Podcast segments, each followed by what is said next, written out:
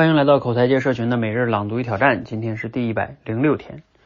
有人遇到一件非常为难的事儿，他和朋友啊合作做了一件事儿，但是呢一开始合作啊就发现这个朋友能力不行，分手吧怕朋友没得做，继续吧怕事情没得做，来问我怎么办？我说啊我的答案有点残酷，第一直截了当的谈，只要注意谈话的姿态，不是指责对方，而是摆出自己的事实和困境。第二，谈话的目的不是让对方改进，而是和平分手。因为一个人的能力改善不可能那么快的。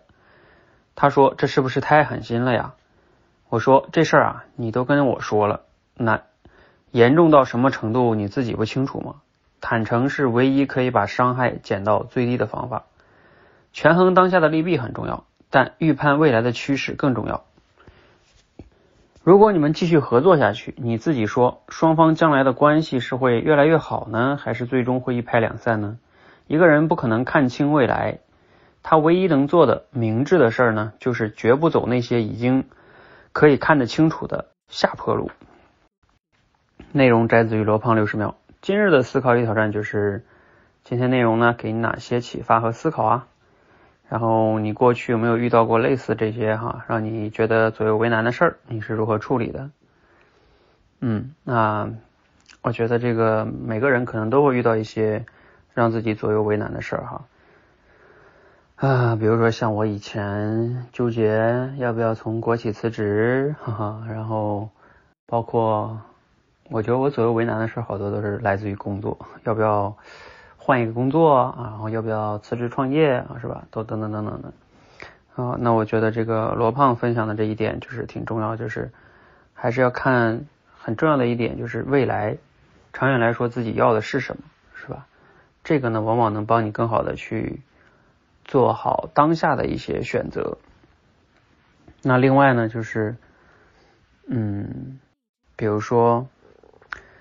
就是想一想吧，就是比如说你到底是什么不能让你放弃一个东西？我记得原来我换过一份工作啊，那那份工作呢，当时去做了好像一个多月左右吧，我就觉得不合适，然后我就要辞职。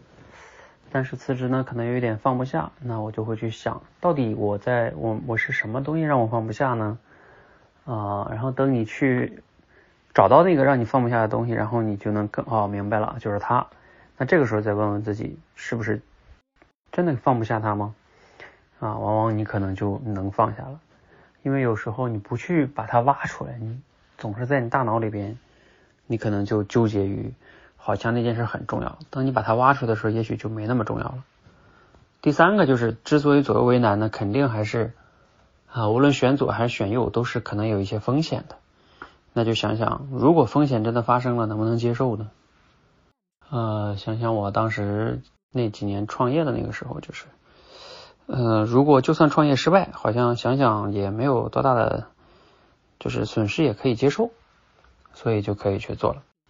好，总结一下，就是左右为难的话，第一，想清楚长远来说自己要什么；第二，嗯，想想你放不下那个点背后到底是什么，把它挖出来，往往你就能放下了。第三个就是想想最坏的结果可不可以接受啊？觉得这三个维度加起来的话，一般情况下是大部分的，就是让你左右为难的事，可能你就能做出选择了。好，希望啊对你有启发，让我们一起每日朗读与挑战，持续的输入、思考、输出，口才会变得更好。谢谢。